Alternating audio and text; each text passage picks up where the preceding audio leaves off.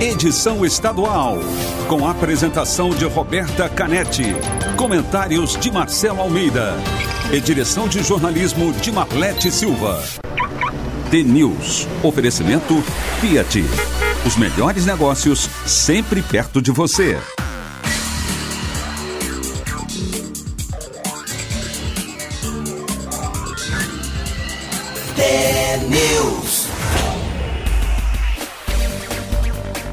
Sete horas, um minuto, um ótimo dia para você que está sintonizado na Rádio T, a maior rede de rádios do Paraná. Você acompanha agora as principais notícias do dia e participa da nossa programação pelo WhatsApp 41992770063. A gente também está nas redes sociais, no Facebook e Instagram, curta o T-News no ar. O T-News desta terça-feira, 21 de julho de 2020, começa já. Bom dia, Marcelo Almeida. Bom dia, bom dia, Roberta. Bom dia a todos os ouvintes. Já acorde, já acorde feliz. Que a melhor matéria dos 120 dias de pandemia apareceu ontem. As vacinas, pelo jeito, vai dar certo, graças a Deus. Acho que hoje é um dia mais importante na quarentena, que a gente pode falar que é o dia da esperança, né? Ontem eu fiquei bem impressionado com os cientistas, com os médicos, o pessoal na Globo falando que a coisa está andando e se Deus quiser e vai querer, em junho do ano que vem, todo mundo vai ter que dar seu bracinho aí para para tomar uma picadinha, graças a Deus, contra a Covid-19. É muito animador, né? Os cientistas da Universidade de Oxford, na Inglaterra, informaram ontem que a vacina contra o novo coronavírus, que está sendo desenvolvida junto com o laboratório AstraZeneca, é segura e produz a imunidade desejada nos voluntários saudáveis. A vacina de Oxford não provocou efeitos colaterais graves. O resultado se refere às fases 1 e 2 dos testes. A terceira etapa está sendo testada em 50 mil pessoas, incluindo 5 mil brasileiros. Os cientistas explicaram que ainda é preciso pesquisar quanto tempo dura a imunização. A AstraZeneca assinou acordos com governos de todo o mundo para fornecer a vacina, inclusive o governo brasileiro. E outra vacina contra o novo coronavírus, a chinesa Coronavac, começa a ser testada hoje nos voluntários brasileiros. Chegaram ontem ao Instituto Butantan 20 mil doses do imunizante chinês e de placebo, que vão ser distribuídas para 12 centros de referência do país. A expectativa do governo de São Paulo, que está bancando a testagem, é de que a vacina esteja disponível para a população no começo do ano que vem. No Brasil, será testada em cerca de 9 mil voluntários de cinco estados, incluindo o Paraná. O governador Ratinho Júnior anunciou ontem que está alocando 100 milhões de reais para a compra de vacinas contra o novo coronavírus no ano que vem. As informações são do Estadão. A gente teve uma. É uma sorte, é um azar, não sei, mas uh, o Brasil, por ser um dos últimos países aí, é, com um, um, grau enorme né, de, de, gente infectada, uma tristeza enorme também, né? Porque não sei não se. Não sei se o Bolsonaro, se, se tivesse um pouco mais de inteligência, o governo federal não seguraria um pouco essas 80 mil mortes. É muito fácil falar agora que já morreu 80 mil e vai chegar a 100 mil. Mas é, acho que o grande erro do Brasil não foi ter se fechado de verdade, assim 15 dias de lockdown lá no começo, mas foi fechando sempre mais ou menos e chegou nesse número de mortes. Mas essa matéria é muito legal, por quê? Porque, primeiro, que o Brasil daí levou uma sorte, um azar, porque está com muito caso. E, e, quando a vacina vai passando para as outras fases, a vacina são quatro fases: tem a primeira, a segunda, a terceira e quarta fase. A quarta fase. Há uma espera de algumas vacinas no mundo que são 5 a 6 anos, 15 anos, 3 anos. Mas essa sim é a mais rápida de todas. Pode ser que em um ano ela já esteja fazendo efeito no mundo inteiro. O que, que a gente não pode também de deixar de pensar? A gente tem que deixar de pensar no umbigo da gente, porque o mundo tem mais de 7 bilhões de pessoas que serão vacinadas. O que, que significa isso? Significa que pode ser que tenha uma guerra. Os maiores deixem os menores sem vacina. Os grandes países saiam comprando e foram, se dane os africanos, os indianos, os brasileiros, que fiquem lá no partido. Nós vamos comprar o que a gente pode. Mas no Brasil levou muita sorte porque a terceira fase, que é a fase que vai para milhares de pessoas, a, a, segunda fase é uma fase que eles te testaram. A, essa fase, essa chinesa, eles fizeram com 5 mil pessoas. É, 5 mil pessoas não. A, a inglesa, que são três vacinas, duas chinesas e uma inglesa. Uma chinesa já está aqui, aí ela vai trabalhar com, com o pessoal chamado Instituto Butantan, aquele Butantan lá das cobras, lá no estado de São Paulo. E a outra, que é essa inglesa, vai trabalhar com Fiocruz. Então são duas, as duas estão chegando muito juntas. A, a chinesa é mais tradicional, ela é feita assim, é o arroz com feijão. Já a inglesa é muito mais profissional. A primeira e segunda fase da inglesa envolveu 1.077 pessoas saudáveis na Inglaterra e agora vai jogar em 5 mil brasileiros, a partir já foi de semana passada, já se tornaram voluntários aqui no Brasil. Ah, Essa da de Oxford são 50 mil voluntários, 5 mil brasileiros. 50 mil no mundo, 5 mil no Brasil, né? Ah, uma outra coisa interessante, né, que geralmente agora ah, é muito provável que esse é o caminho mais longo, que é a terceira e a quarta fase. Então a terceira e a quarta fase, elas devem chegar em junho de 2021. Então a gente vai ter que esperar. Então muita coisa não vai mudar em relação a gente, principalmente aglomeração de pessoas, o uso do, do álcool em gel, as máscaras.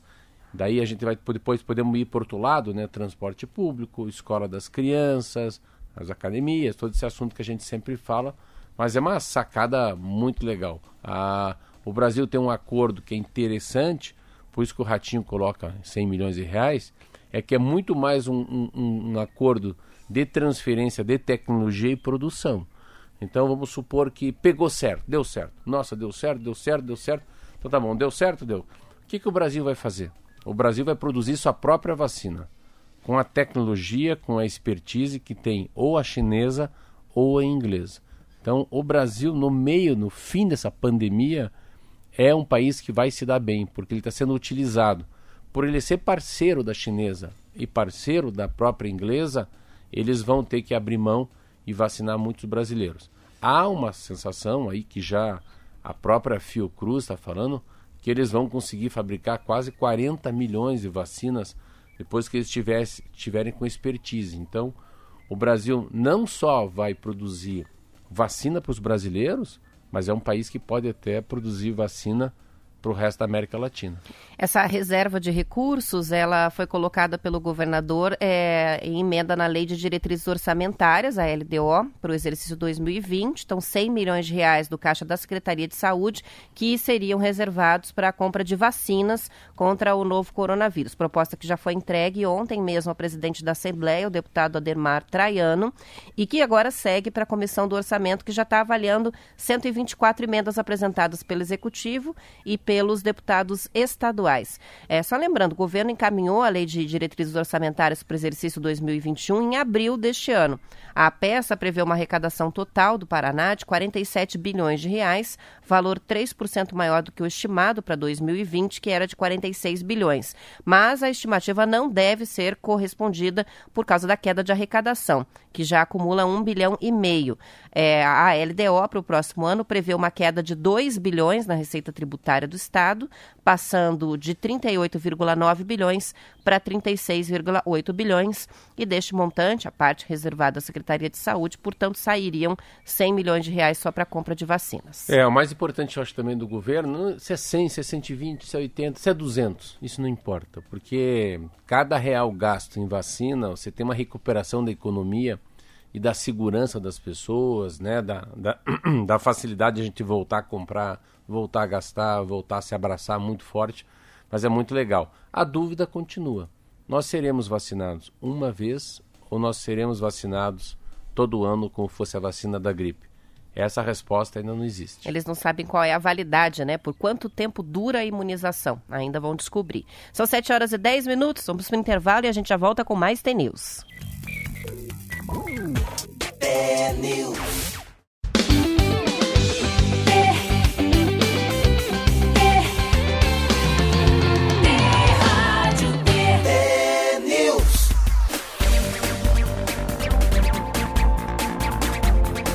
São 7 horas e 15 minutos. Um bom dia para o Carlos, que está com a gente, mandando mensagem pelo WhatsApp. Também o Enesino, de Piraju, no estado de São Paulo, está ouvindo o TNews. Escreve uma luz no fim do túnel para começar bem o dia com a notícia das vacinas. Tenho também o Amir, que é de Pranchita, participando com a gente. A Cirlei, de Campo Mourão, dia lindo em Campo Mourão. Ela diz bastante frio. A Maria de Ponta Grossa diz que ouve todos os dias, gosta muito dos comentários e dos contos do Marcelo Almeida. Está com a gente também aqui o Roniel, o Silvio, que diz vamos lá para mais um dia de luta e de informações com o TNews. O Gesiel de Tomazina, marca audiência, a Jane Letícia, o Cristiano de Jacarezinho, que está fazendo 34 anos hoje, parabéns pelo aniversário. Edis, que está passando por Piraí do Sul, ouvindo o programa e pede para mandar inclusive um abraço também para a esposa Rosalina e o filho Matheus, que ouvem o jornal eh, aqui em Curitiba. O Querino de São José dos Pinhais, o Vando, que acordou literalmente com as galinhas. Ele mandou foto com as galinhas dele agora de manhã. a Michele tem o Gabriel de Pinhão participando com a gente, dando opinião. Ele diz, em minha modesta opinião, vejo que os países devem participar de um esforço conjunto com os laboratórios de todo mundo e injetar recursos para produzir a vacina contra a Covid em larga escala e que não tenha patente sobre o medicamento por ser de utilidade pública e emergencial. É, é uma, isso aí, é, né? Por aí mesmo. É uma, a, a gente vai perceber o que, que é essa pandemia, quem que vai mostrar suas garras, né? Quem que vai ser um pouco mais ganancioso, quem vai ser mais caridoso, mais misericordioso. Mas vai ter, um, vai ter sim, tem uma coisa mundial, óbvio que vai ter. Vai ter uma guerra aí para quem consegue vender mais. Uh, não são todos os países que têm capacidade. O país é um, o Brasil, graças ao número de pessoas que existem aqui, é um país que tem um know-how enorme de fazer vacina no mundo. Então, nós não estamos atrás de uma Inglaterra, de uma França, de uma Espanha e nem de uma China. Uh, claro que eles têm um pouco mais de expertise, mas eles têm muito dinheiro também. E, enfim, mas a gente está muito acostumado aqui com várias doenças, principalmente um país tropical, né? Você pega a dengue, a malária, a chikungunya, a coqueluche, a, a, a, a rubéola, desculpa. Ah, tem tanta doença que a gente já passou por aqui. Sarampo, né? Sarampo. A gente até pouco tempo estava é. com está saindo agora, né? É, o que vai se tornar interessante daqui para frente a gente vai aprender muito sobre vacina, né? Vai ser um assunto a vacina, né? Ou o que, que é a imunologia, o que, que é você. Os tipos de vacina, as carteiras das vacinas, assim, muita coisa daqui para frente. O que a gente não pode deixar de esquecer, né? Que eles falam muito isso no Jornal Nacional e na Globo é que vai ocorrer, ocorrerão mais pandemias daqui para frente. Então agora é capaz que ninguém mais fique acomodado, né? Os, os cientistas, os laboratórios, os governos, a Organização Mundial da Saúde, ninguém mais vai ficar assim acomodado esperando vir a próxima. É capaz que uh, o mundo dê um passo na frente da pandemia, que a gente tenha uma inteligência maior do que a própria pandemia ou que o próximo do que a, o próximo vírus que ainda vai vir. Então a gente, eu acho que mais o mundo ficou mais cauteloso. Eu, eu acho que tem um, um freio de arrumação. Você fica mais cauteloso. Exemplo eu. 20 dias atrás aqui eu fui, 15 dias atrás eu fui é, linchado aqui porque eu falei uma besteira. Então eu fico mais cauteloso. Dizer, não fico mais tão chineludo, tanto né, de rider no pé. E isso é a mesma coisa para medicina. Fica como fosse um insight dentro da gente, né? Então, ah, todos os médicos, cientistas, faculdades falaram, opa, pode ter pandemia. E nós, como seres humanos, é isso aí. Ah, tem uma festinha. Fala, será que vamos, Roberta? Não, né? Vamos evitar essa festinha? Quantas pessoas? Ah, festa junina, tem 180. Ai, 180. A Melhor vacina... deixe. Deixa, vamos, vamos deixar a vacina voltar? Então, no ano que vem, na festa junina do, do, do ano que vem, a gente vai, já porque há uma chance enorme da gente ser vacinado em junho do ano que vem.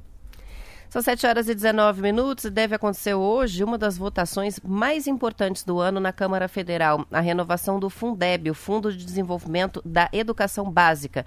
O Fundeb existe desde 2007 e permanece em vigor só até o fim deste ano, por isso a necessidade de votar a PEC que vai fazer essa renovação. No ano passado, os recursos do fundo somaram 166 bilhões de reais, sendo que 151 bilhões vieram da arrecadação estadual e municipal e 15 bilhões da União. Com esse dinheiro são custeadas as despesas das escolas estaduais e municipais, principalmente pagamento de salários dos professores.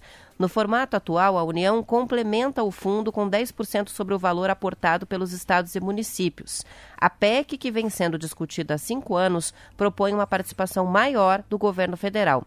Esse aumento aconteceria de forma escalonada, começando com 12,5% em 2021 e chegando a 20% em 2026. O governo federal não quis participar da discussão da PEC, mas agora está propondo uma mudança. Quer deixar o fundo como está no ano que vem e em 2022 começar a aumentar a participação até chegar aos 20% no ano de 2027. Também quer comprometer uma parte dos recursos com o programa Bolsa Família, que vai mudar de nome. A estratégia do governo de apresentar alterações no texto na hora de votação irritou o Congresso. As informações são do G1 e do Estadão. Ah, entre o Congresso e o Bolsonaro, nesse ponto eu estou com o Bolsonaro. Acho que o Bolsonaro está correto, o governo federal está correto. Primeiro que a, a Câmara Federal e o Congresso têm esse, esse costume, né? um mau costume de decidir tudo aos 47 do segundo tempo. Há cinco anos eles estão discutindo uma PEC, que é uma proposta de emenda constitucional. O Fundeb começou em 2007, ele termina, parece que agora em 2020. Ele precisa ter uma revisitação, né? um, um rearranjo para ver como é que é daqui para frente. Claro que a, a incidência do dinheiro federal na formação do Fundeb é muito pequena. Fundeb é um fundo de desenvolvimento para educação básica e ele é formado de dois impostos que eu lembro. Eu acho que ele é formado de um 20% do ICMS, que é um imposto estadual, e também 20% do IPVA de tudo que o Estado arrecada. E, uh, e o governo entra, acho que no máximo 10%, é complementado pelo governo federal. O que, que o governo quer? Eu acho que é, ele está correto. Me deixa fora dessa, pelo amor de Deus. A gente está saindo na pandemia, eu estou ajudando todos, todos os governos, pondo muito dinheiro para não quebrar um país desse tamanho. Ainda vou ter que participar do Fundeb. Então o governo federal está certo. Dá uma, dá uma, uma colher de chá aí, né? Pelo menos dois anos. Em 2022 você começa a me colocar, se me coloca aí, e eu começo gradualmente ajudando vocês. O Fundeb era muito mais para uma capacidade né, de você. É, o grande problema do Fundeb é que tem municípios e estados, é, municípios que vivem 100% do Fundeb para pagar os professores. Então, tem cidades muito pobres que nem tem muito como avançar em apostila, em, em cadeira, em tecnologia, em iPad, em conectividade na escola, porque o Fundeb é gasto quase 100% com o salário dos professores. A educação vai muito mal, não tem grana Sempre que tiver dinheiro vai ser pouco, a gente sabe que o Brasil esse é o grande problema. E às vezes quando tem o dinheiro o governo aplica mal, mas eu acho que o puxão de orelha fica aqui para o Congresso Nacional, que decidiu só agora é, colocar em votação. Ah, é uma discussão enorme, o Brasil tem uns 150 deputados que são da educação, não é para qualquer um esse assunto, é dificílimo. Tem o Conselho Nacional de Educação também. Então, nesse quesito educação tem muita gente. Besteira não vai sair. Pode ser que não saia a melhor coisa dessa votação, mas coisa ruim contra os brasileiros não vai sair, não. São 7 horas e 23 minutos. O Tito participa com a gente aqui dizendo não deixem de falar da Sanepar. Ele está se referindo à notícia da Operação Dutos. O GAECO do Ministério Público do Paraná cumpriu ontem 16 mandados de prisão temporária, 50 de busca e apreensão em cinco cidades. Nessa operação que teve como alvo servidores da Sanepar e também empresários. A ação foi batizada de Operação Dutos. As ordens judiciais são da primeira vara criminal de Ponta Grossa e incluem ainda o bloqueio de imóveis e veículos de 22 pessoas físicas ou jurídicas. As buscas foram cumpridas em 37 residências e 13 estabelecimentos, sendo cinco empresas nas cidades de Ponta Grossa, Cornélio Procópio, Telemaco Borba e Curitiba, além de oito unidades da Sanepar. De acordo com a Gazeta do Povo, investigações que começaram há cerca de dois anos apontam que apontam para a ocorrência de fraudes em licitações envolvendo a Sanepar e para o pagamento indevido por parte da companhia por serviços não prestados. Empresas teriam sido beneficiadas ilegalmente em troca de propina paga a servidores da estatal de saneamento, de acordo com o órgão. Entre os crimes investigados, o MP apura indícios de fraude em licitação, peculato, lavagem de dinheiro e corrupção por meio de organização ou associação criminosa, além de falsidade documental. É, o primeiro importante saber em que governo, né? Esse, dois anos atrás é o, é o governo Beto Richa ou o governo Ratinho Júnior? A, a Sanepar tem esse problema. Sanepar, Detran, Copel são empresas muito grandes que arrecadam muito dinheiro uh, e às vezes a própria Assembleia Legislativa não consegue, às vezes, fiscalizar, porque são órgãos enormes, né, que geram uma riqueza enorme. Também teve a semana, é engraçado de falar sobre a Sanepar. Eu vi uma votação que também uh, muita gente acha que o Bolsonaro está errado, ele estava certo também uh, em relação ao marco legal sobre saneamento básico no Brasil. Você vê? Ele vetou algumas coisas que passaram na Câmara Federal e no Senado e a Câmara ficou contra ele. Eu fui ler o que, que ele vetou. Você acredita que vários estados no Brasil não querem que você tenha uma concorrência contra as grandes empresas estatais? Então, assim, o Sanepar, não sei como é que foi aqui a votação em relação aos paranaenses, mas assim, chegou um momento que é o marco regulatório é o seguinte, que de ter uma concorrência diferente para tratamento de água e tratamento de esgoto. Então o mundo não vai ficar como fosse correio. Como o Brasil só tem o correio, você não tem a segunda empresa, né? Tem uma empresa pública, Detran. Detran. Você só pode tirar a carteira de habilitação no Detran. Então tem coisas que são umas coisas que são é, como fosse um monopólio. A água é quase um monopólio, né? Você paga água para quem? Você paga água para mim? Não, você paga para a Sanepar. Algumas cidades do Paraná eles já têm as suas próprias empresas de água e de esgoto, mas esses dias o Bolsonaro votou, vetou um projeto de lei da Câmara que todo mundo, porque todo mundo achava que não, que tinha que a partir de agora, mais ou menos em 10, 12 estados do Brasil, entre as sanepares da vida, você assinar mais 30 anos para que eles ficassem cuidando da água de esgoto, para daí começar a licitar e valer o marco legal do esgoto e da água potável. Ué, então, mas da Sanepar é, é, Acho que é a primeira vez que eu vejo alguma matéria sobre corrupção, assim, de, de gente sendo presa no governo Ratinho Júnior. Mas, pelo que você me falou, dois anos atrás. Investigação começou há dois anos. Eles não colocaram a data em que a fraude não, mas poderia ter se a investigação é dois anos atrás, pega o governo Beto Richa. Provavelmente o governo Beto Richa. E a gente, a gente prometeu ontem falar sobre a loira a, a, do caminhão que é daqui do Paraná e foi deixa, destaque então, no então YouTube. Então deixa eu falar. Então vou contar Não, fala a história. Você.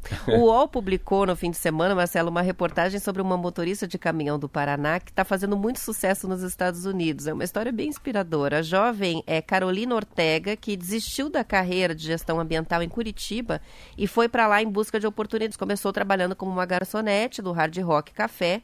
Há dois anos, ela decidiu aceitar o desafio de se qualificar e assumir a profissão de caminhoneira. A vaga surgiu ela nem tinha habilitação para isso, mas foi atrás. Começou dirigindo um caminhão velho e agora ela conduz um Volvo bonitão, no país onde mais de 90% dos profissionais, dos motoristas, são homens.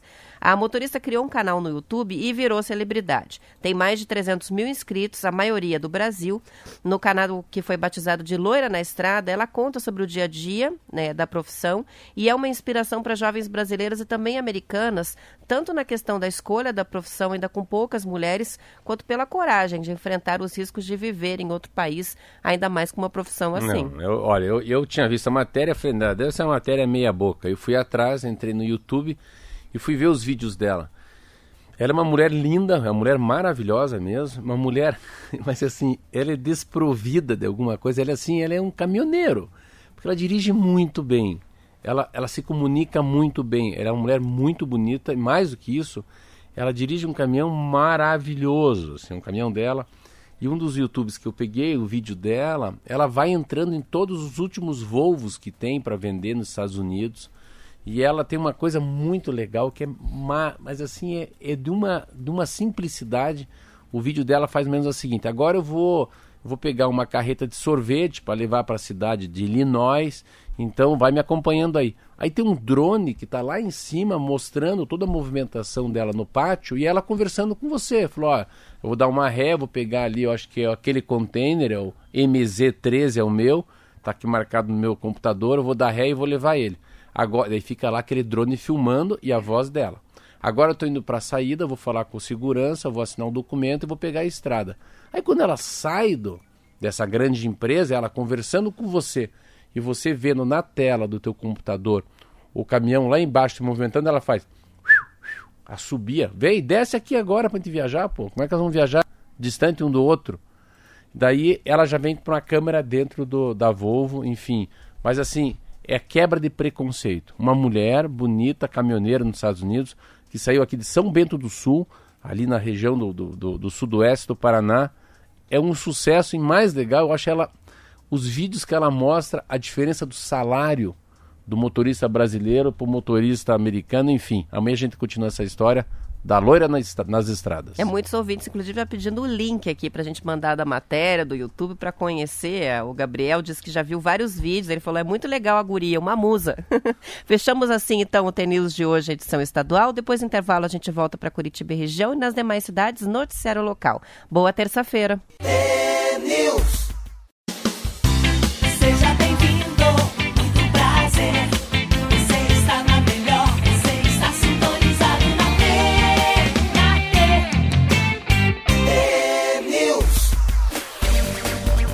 Sete horas e 35 minutos. No prazo de 24 horas, a Central de Transplantes do Hospital Angelina Cão, em Campina Grande do Sul, fez sete transplantes, três de fígados e quatro de rins. Até então, o recorde da instituição havia sido seis órgãos no mesmo dia. Segundo o médico responsável pela central, João Nicoluzzi, poucos locais do mundo têm capacidade técnica e equipe para realizar tantos, tantos transplantes em pouco tempo, ainda mais em tempos de pandemia. Os órgãos vieram da região de Londrina e Apucarana através do Sistema Estadual de Transplantes do Paraná. O hospital precisou seguir um protocolo severo de proteção e testagem da Covid-19, tanto nas pessoas que receberam os transplantes quanto nos profissionais envolvidos na cirurgia. Ah, muito legal essa informação. Antes eu queria só dar uma informação que eu falei errado. Eu falei São Bento do Sul, é São Bento do Pinhal. Então é uma outra cidade do Sudoeste. Ela é Catarina, hein? Ah, vamos voltar lá. É o assunto da motorista Vou que a gente falou que eu peguei aqui antes agora. do Eu falei São, ela falei Quando São você Bento falou do São Sul. Bento do Sul, eu pensei São Bento do Sul fica em precisa- Santa Catarina. É, não é. Não Mas é São- passou. Então é, não era isso. São Bento é no norte de Santa Catarina e não é no sudoeste do Paraná. Um amigo meu, Juliano Almeida, lá de Guava, me avisou. E Tá é- eu pensei em, é, em Pinhal de São Bento. É uma outra coisa, é uma outra cidade que fica no sudoeste, mas ela, ela, ela foi criada no sudoeste, que é divisa com Santa Catarina. Voltando aqui, primeira grande notícia que eu acho do que você fala do transplante é que ah, você começa a perceber que ah, quando a medicina começa a andar para outro lado, significa que a gente está passando pela Covid-19 passa, passa a ser muito importante porque a gente está no, a gente tá no olho do furacão quando o assunto é pandemia. Mas quando se fala de, de operações, de transplantes, que o hospital já fez, você vê que a, a máquina começa a andar. Porque até hoje, tudo, todos os médicos que eu converso, eles têm uma fala assim, Marcelo, não dá para operar, não vou no hospital, tá um pepino total, não posso arriscar e fazer um apendicite, fazer uma, uma bariátrica, ah, querer fazer uma operação, uma pessoa, porque é, é o risco de morrer, pegar uma Covid é muito nove. Então você vem com a história dos transplantes. O estado do Paraná é um estado que desde o governo Jaime Lerner, queira ou não queira, o estado encampou que seria o estado que mais faz transplante no Brasil. Ele começa aqui com HC, que é o Hospital de Clínicas, né? Que tem uma, uma expertise enorme em transplante de medula óssea. Eu nunca esqueço aquele zagueiro que era do Santos, que fez aqui uma operação há muitos anos atrás. Eu lembro ele no, no Jornal Nacional falando. E daí também é, um homem chamado Ricardo Pasquini, que é o homem que criou esse instituto só de transplante de medula óssea no HC. O, o Paraná foi se especializando, daí criou também uma rota interessante, que é uma O Narciso, o Narciso, é. E cri... já f- 15 anos. Não faz mais de 15 Muito anos, já mais. faz 20 anos que ele É. fez a- o transplante. medula óssea. E depois teve uma coisa muito interessante que o governo acabou entendendo que precisava ter um transporte aéreo para também o transporte de órgãos no, no Paraná.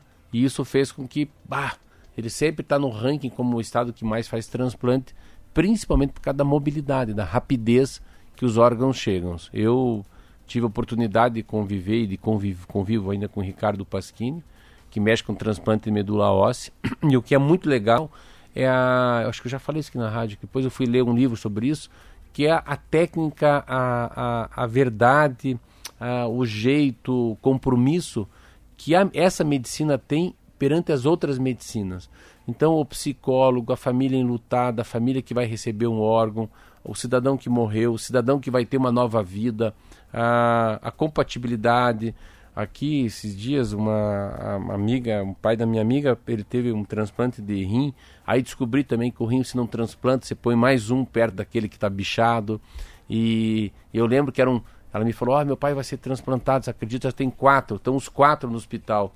Aí quando chegam lá, as quatro pessoas que podem receber um rim, Também tem um vestibular, tem um Enem lá, para ver quem é mais compatível com a idade, quem que mais precisa, enfim. É uma coisa muito linda. Para diminuir né, o risco de rejeição. É, muito linda. E hoje eu vejo ele, o nome dele é Paulo Ricardo, eu vejo ele, puta, vida normal, rapaz. Um homem normal, não faz hemodiálise, tocando a vida. Nossa, isso é um, é um milagre da medicina, eu acho, que é os transplantes. São 7 horas e 39 minutos e completando 130 dias do primeiro registro no estado de Covid-19, o Paraná tinha ontem 55.294 casos confirmados, 1.338 mortos em decorrência do novo coronavírus. A Secretaria de Estado da Saúde registrou 1.268 novas confirmações e 31 mortes em 24 horas no boletim de ontem. As mortes aconteceram em Curitiba, Campo Largo, São José dos Pinhais, Colombo, Fazenda Rio Grande, Rolândia, Campo Mourão, Goiôerê, Guaraci, Irati, Itaperuçu, Lidianópolis, Londrina, Ponta Grossa, Rio Branco do Sul, São João e do Iraí. Segundo o Ministério da Saúde, ontem foram confirmados no Brasil 632 mortes, 20.257 novos casos. O total de mortes no Brasil é de 80.120 e o de casos 2.118.646. Ontem, dois ministros do presidente Jair Bolsonaro anunciaram que testaram positivo para o coronavírus também. O ministro da Educação, o novo, Milton Ribeiro, e o ministro da Cidadania, o Onyx Lorenzoni. Nenhum dos dois informou estar com sintomas da doença. Aí também os jornais dão uma... tem um lado que, que os jornais batem muito agora, claro. O sul, a região sul do Brasil perdeu o controle da pandemia e se vê obrigada a fechar comércio e praias para conter a explosão no... do novo coronavírus. Isso é no Estadão de hoje. Na soma dos três estados, o número de casos triplicou, saindo de 49.908 no dia 20 de junho para 155 mil na manhã dessa segunda-feira. As mortes acompanham, claro, a escalada de casos, passando de 1.095 pessoas mortas para 3.264. Eu estou somando Rio Grande do Sul, Santa Catarina e Paraná. O governo de Santa Catarina voltou a fechar as praias em todo o litoral, um dos mais procurados pelos turistas do país. No Rio Grande do Sul, com a capital ameaçada de lockdown, 18 das 20 regiões foram para a fase vermelha de alto risco de infecção. O maior salto da doença aconteceu no Paraná, onde os casos saíram de 13.662 para 54 mil casos. Meu Deus do céu. Quatro, quatro vezes mais e as mortes aumentaram de 428 para 1.327.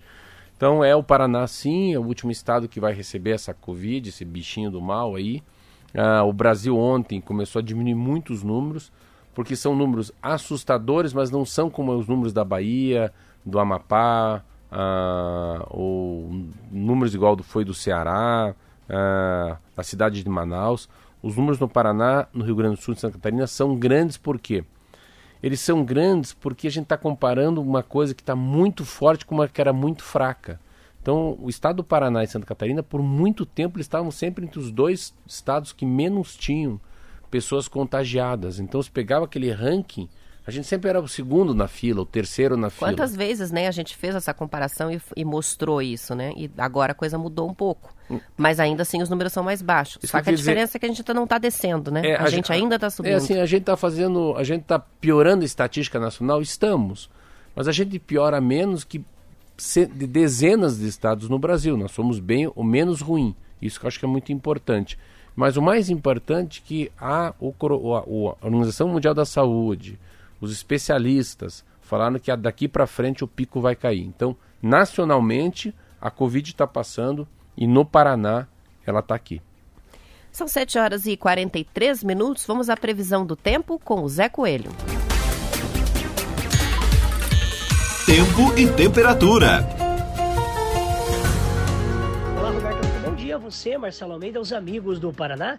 Madrugadas e manhãs frias, tardes quentes. O destaque vai para o nevoeiro hoje nas áreas mais frias do estado, agora pela manhã. Exemplo, Guarapuava registrando nesse momento 7 graus.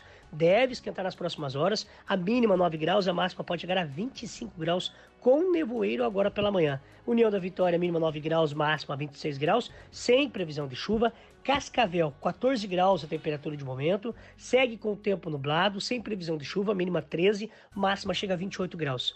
Jacarezinho, 11 graus temperatura de momento, com nevoeiro, hoje será um dia de tempo firme, bem ensolarado, com máxima chegando a 30 graus. Curitiba, tudo se repete hoje, nevoeiro intenso agora pela manhã em alguns pontos da capital e região metropolitana, com a manhã fria, 11 graus é a temperatura de momento, a mínima fica 11 graus, deve esquentar chegando com máxima de 26 graus. Paranaguá, 15 graus temperatura de momento, segue nublado, com aberturas de sol a qualquer momento, mínima 16 graus, máxima 28 graus. A Defesa Civil emitiu um alerta que continua a estiagem em todo o estado do Paraná. E o T-News deixa a dica para você: não lave a calçada, apenas varra. Não lave o carro Faça a sua parte. Continue economizando água, Roberta. Obrigada pelas informações, é Coelho. São 7 horas e 45 minutos. E o operador de som do Santuário Nossa Senhora do Perpétuo Socorro, o Sérgio Sernac, de 69 anos, morreu ontem de Covid-19. O cantor e compositor foi um dos contaminados pelo novo coronavírus na paróquia, que fica no Alto da Glória, bem tradicional, que tem as novenas às quartas-feiras. Né? O reitor da paróquia, o padre Celso Cruz, e outros três missionários contraíram a doença. O padre chegou a ficar na UTI do Hospital Marcelino Champagnat mas recebeu alta depois de 12 dias hospitalizado, está bem. O santuário passou por sanitização, reabriu as portas, mas apenas para visitação. As missas e novenas continuam acontecendo apenas de forma virtual, em cumprimento à bandeira laranja, que proíbe os cultos e missas em Curitiba para evitar aglomerações. Uma notícia bem que dó, triste. Eu não sabia, foi o Sérgio que morreu? Foi o Sérgio, operador eu de som do, da paróquia. Nossa, que idade que ele tinha? 69 anos. É, engraçado. Quando você falou, quando você falou dos quatro para mim aqui, eu achava que esse era o mais novo. Ele não era tão novo, não. O Sérgio eu não conhecia, eu conheço o padre da o paróquia. O Sérgio ele era operador de som, ele não é padre. Não né? é padre. Os, os quatro padres é, ficaram doentes, né? Um deles, que é o reitor, o, o Celso, o padre Celso padre Cruz. Celso. Esse é que precisou ser internado na UTI, mas já recebeu alta do hospital, inclusive está bem.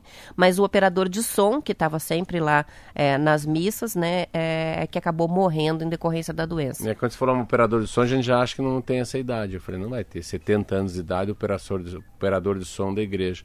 A gente fala dessa da história da, das missas, né, dos cultos.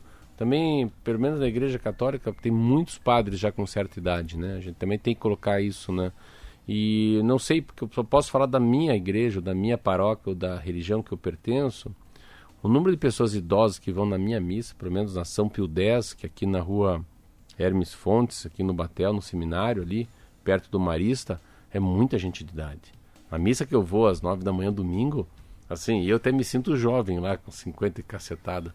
É... Não só quem vai à missa, mas as pessoas que são voluntários nas igrejas, né, que fazem esse trabalho dentro das, das igrejas, é, não importa a religião, geralmente são pessoas de mais idade, né, que já, ou já estão aposentadas ou que têm um tempinho a mais para se dedicar ao voluntariado. Então, o voluntariado, em geral, envolve muitas pessoas que idade, são atualmente né? do grupo é. de risco da idade. É, eu acho que a missa é uma coisa que, é, que, que gera muito risco, assim, de, da pandemia. Eu acho que é muito perigoso e, e é... Mas, enfim, que pena que meus pesos, meus sentimentos Aí é, é, é, uma, e é engraçado porque você. Eu estava sempre com os quatro na cabeça. Eu achei que os quatro eram religiosos. E na minha cabeça não tinha lembrado que um deles mexia com o som. É, quem frequenta a paróquia é a pessoa que falava, né? A voz convocando para a missa é a voz é, do, do, Celso, que acabou morrendo Cê... por causa da, da Covid, o Sérgio, né? É, com relação à liberação ou não dos cultos, tá, por enquanto não está não tá liberado. Em Curitiba a gente está na bandeira laranja, ainda com risco, inclusive, de ir para vermelha. As igrejas estão abertas, mas não podem fazer os cultos e as missas por causa da aglomeração. E a gente também está com as restrições das academias. E ontem, a gente chegou até a registrar aqui no TNews que havia um protesto na frente da prefeitura eram os donos de academias de Curitiba que estavam fazendo a manifestação, também funcionários das academias, pedindo a reabertura dos espaços. É, os cerca de 15 manifestantes amarraram os braços em frente ao prédio, num cordão, para chamar atenção para a crise enfrentada pelo setor. De acordo com o portal G1 Paraná, Marcelo, eles reclamaram das restrições impostas pelo decreto municipal da bandeira laranja alegando que a prefeitura teria dois pesos e duas medidas. Se tira, é, citaram a, a, o reinício dos jogos do Paranaense, embora sem torcida, e também a questão dos shoppings que estão funcionando ainda aqui com horário restrito. Para eles, isso seria dois pesos e duas medidas. O grupo diz que está enfrentando também muitas dificuldades de acesso a empréstimos. E isso está pegando muito para os empresários, né? A dificuldade e a demora na liberação dos empréstimos para conseguir segurar as pontas enquanto os negócios estão fechados. Eles têm uma. Assim, primeiro que é um estado de guerra, né? Em estado de guerra, vamos, vamos tentar defender um pouco também, até a própria prefeitura. Estado de guerra, assim, academias. Mas academia só vai eu, a Roberto e o Marquinho. Não importa, é academia. Não, mas é diferente. A academia ali do, do Nego e do. né? Do Nego e do. Do Márcio Martins, aquela academia tem 55 esteiras, tem 40, mas é diferente, mas vão 200 pessoas, não importa, são academias, não importa se é 3 ou é 200. Então quando está assim, fecha posto, mas o posto é tão pequeno, não importa, é posto. Então quando você coloca as regras de, de guerra, Roberta, não, não fica medindo quantas pessoas vão. A prefeitura não tem essa. Não, mas o meu bar é diferente. O meu bar só vende cerveja sem álcool. O meu bar entra um e sai outro. É bar, acabou, blum.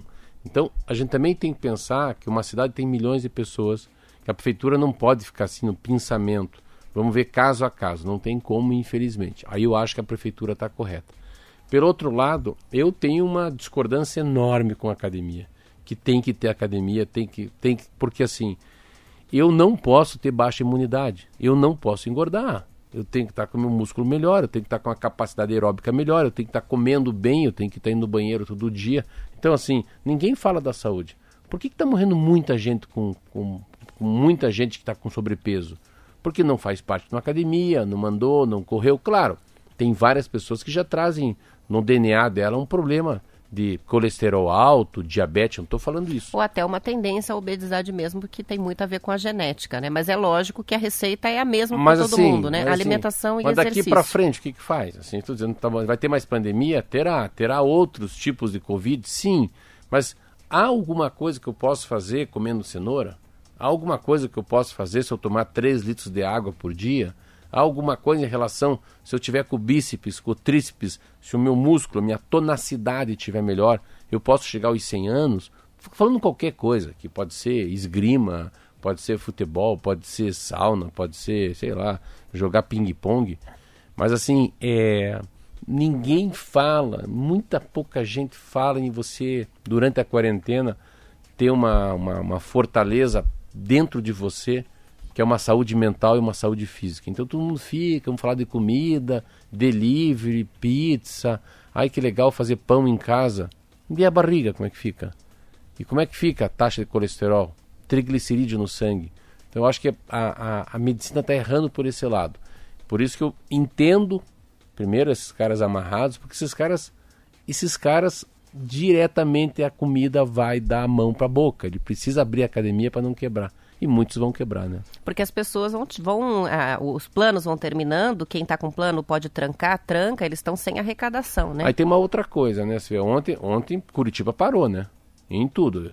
Então, assim, academia, ontem eu faço exercício numa academia, uma academia fechada, eu vou lá, vamos dizer, abro, fico lá, faço só eu, professor, mas então não tem academia.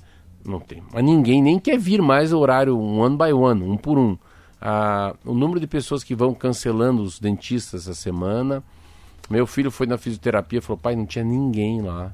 As ruas estavam vazias por quê? Porque a pandemia está comendo solto aqui.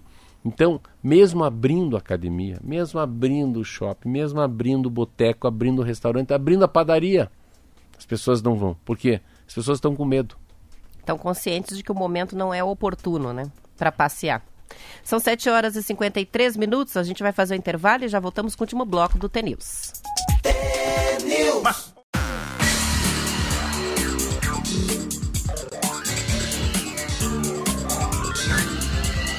T-News. São 7 horas e 55 minutos e o Planeta Drive-In, implantado na pedreira Paulo Leminski vai fazer a primeira festa de música eletrônica ao ar livre com público dentro de carros no próximo fim de semana. A festa vai ser comandada pelo DJ Albuquerque, uma das grandes referências da cena eletrônica nacional, segundo o blog Barulho Curitiba, do portal Bem Paraná. O acesso dos veículos ao pátio da pedreira vai acontecer depois que os carros passarem por uma desinfecção nos pneus e lataria. Os ingressos vão ser validados eletronicamente sem contato humano. A venda de comidas e bebidas vai ser feita por aplicativo com a entrega dos produtos pelas janelas dos veículos, apenas do lado esquerdo. A ida aos banheiros também precisa ser agendada pelo aplicativo. Apenas uma pessoa por vez autorizada a transitar na arena. Isso tudo é o protocolo de segurança, que, de acordo com a organização, ainda inclui sanitários com sistema de esterilização do ar. A apresentação do DJ Albuquerque acontece no sábado, 25 de julho, às 9 horas da noite, com os ingressos custando 100 reais por carro. Até quatro pessoas podem ficar dentro do automóvel. Já estão disponíveis no site planetadrivin.com. A gente já tinha falado sobre todos esses planos, né, de shows, de apresentação de cinema no sistema drive-in, só que isso foi interrompido, os planos foram interrompidos pelo decreto, né, e pela situação da pandemia. Agora, com a liberação, vai acontecer o primeiro show. A gente ó, viu uma imagem ó, da Alemanha bem engraçada. Nós né? estamos em três, nós estamos em três aqui no estúdio. Eu olhei pro Marquinho, o Marquinho olhou para mim, a gente sem combinar tava mexendo a cabeça tipo não. Então assim, eu assim, é, me inclua Roberta Canete, me inclua fora dessa a chance de me ver lá. Você falou tanta coisa que parecia uma avó, uma mãe e uma tia chata. Não, a hora que ela falou que tem que agendar para ir no banheiro ali, eu caí para trás. Tem que agendar pelo aplicativo. A, a cerveja é com álcool ou sem álcool? Parece que vai ser com álcool. Com álcool. Com álcool, pelo menos isso. É, mais uma pergunta, porque a, com quem eu vou gosta de fumar. Pode fumar? Não sei. Não Olha, então responder. não pode nada, assim, é muito difícil, ficar imaginando. Mas eu achei muito estranho, assim. No fundo, a gente tinha anunciado bem na época que a gente anunciou, parece que veio, um, veio mais forte o lockdown, não é isso, não? Eles Foi bem cancelaram, isso. A gente estava né? falando de várias sessões de cinema, de projetos diferentes, e daí suspendeu tudo. Mas eu falo assim, mas deve ser muito legal, porque a gente tá com a imagem, eu também acho que deve ser meu, mas não é, não me inclua fora dessa. Eu iria sim, porque eu fiquei com uma imagem, vi um vídeo de um drive-in com um show, só música, só música muito fera. E lá na, na, Alemanha eu vi que mudava de DJ a cada 20 minutos, vinha um novo DJ. Rapaz do céu. Os caras só faltava sair, sair até com a, com, a, com, a, com a metade do corpo para fora do carro, sentado na, na, na, na janela do carro. E, e, todos eles piscando a luz ao mesmo tempo, os carros, muito legal, assim, a imagem de drone é um troço impressionante, música muito alta, mas assim, é uma, você dentro de um carro não poder dançar, é um troço muito duro ficar se mexendo no carro, né? Isso Só é um o braço para fora. Esse é um lado chato. Esse é o lado chato. Eu acho que esse drive-in é mais ou menos a gente ir num baile, chega lá e a gente é obrigado a dançar com a irmã. é, é, sem graça é um, dançar é com a um irmã. sorriso amarelo. É muito sem graça dançar com a irmã. Mas é o que tem para agora, né, Marcelo? É. Aos poucos é, a gente vai, as opções vão voltando, mas assim, muito limitadas, né? É, lamba os beijos, é o que tem, não é isso? É o que tem. O Vantuir está com a gente, de Bocaiúva do Sul, participando pelo WhatsApp. Também temos a participação da Regina, marcando audiência. Diz que ficou muito esperançosa quando ouviu a notícia sobre a vacina que está chegando. Ela diz que dá até um alívio. A gente também tem o Marcos do Uberaba, de Curitiba, passando para confirmar a audiência também pelo WhatsApp.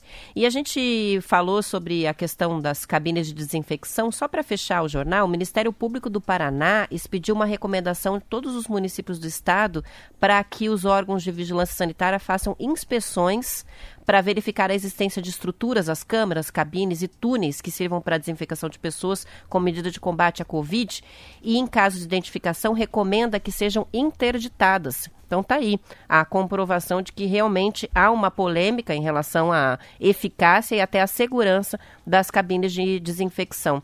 Essa medida está baseada, inclusive, numa nota técnica da Anvisa. Lembrando que São José está usando a cabine de desinfecção, a prefeitura ganhou uma de presente, inclusive usando no centro da cidade. A gente tem é, cabines em alguns estabelecimentos comerciais, shoppings pelo Paraná está aí a recomendação de não usar. É, eu lembro muito da recomendação, principalmente vinda dos dermatologistas, né? Da consequência desse tipo de substância para a pele do ser humano. O Marquinhos está mandando a gente encerrar aqui. Não, tá Oito horas. Tá tocando nós aqui. Tá tocando. Amanhã às sete em ponto a gente tá de volta. Ótima terça-feira. Até amanhã. Tchau, se cuida.